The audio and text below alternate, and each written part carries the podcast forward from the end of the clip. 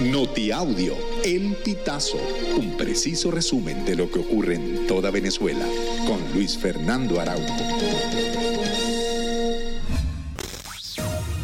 Amigos, bienvenidos a una nueva emisión del Notiaudio El Pitazo. A continuación, las informaciones más destacadas.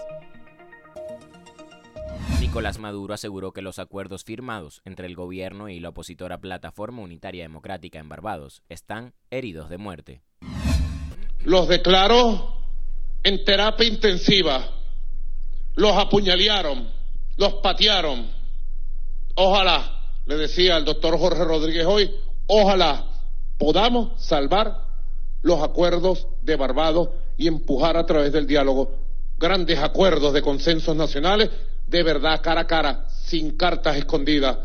Un grupo de legisladores republicanos del Senado de Estados Unidos exigió al Departamento de Justicia publicar su expediente de investigación de Alex Saab, quien fue indultado por el presidente Joe Biden antes de su juicio por cargos de lavado de dinero vinculados al gobierno de Nicolás Maduro.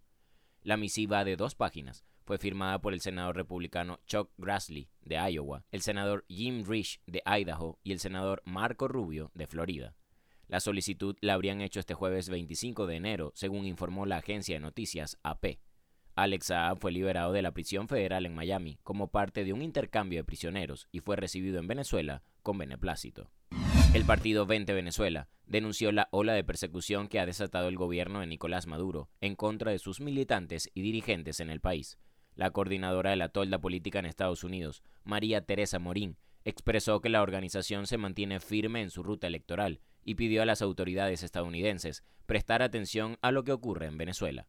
Por su parte, el secretario político de Vente, José Amalio Graterol, instó a la comunidad internacional a pasar de las palabras a los hechos y respaldar el acuerdo de Barbados.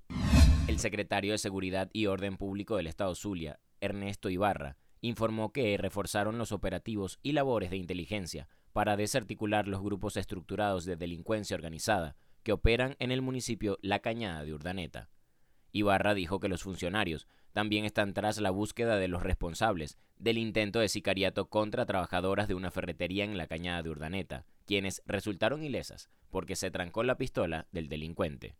Tres profesores recibieron amenazas de parte de la Furia Bolivariana en el estado Sucre. Se trata de Mario Bellorín y otros docentes, de quienes solo se difundió el nombre Osnelli y Tineo. Medios locales publicaron que las amenazas fueron pintadas en la sede del Colegio de Profesores de Carúpano. Estas pinturas aparecieron el 23 de enero, fecha en la que ocurrió lo mismo en al menos cuatro sedes partidistas del oriente de Venezuela. Amigos, hasta acá llegamos con esta emisión del Notiaudio El Pitazo. Narró para ustedes Luis Fernando Araujo.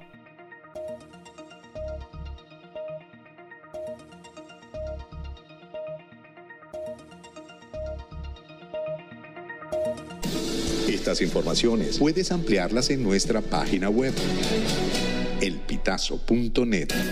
También recibimos tus denuncias vía SMS o WhatsApp a través del 0414-230-2934.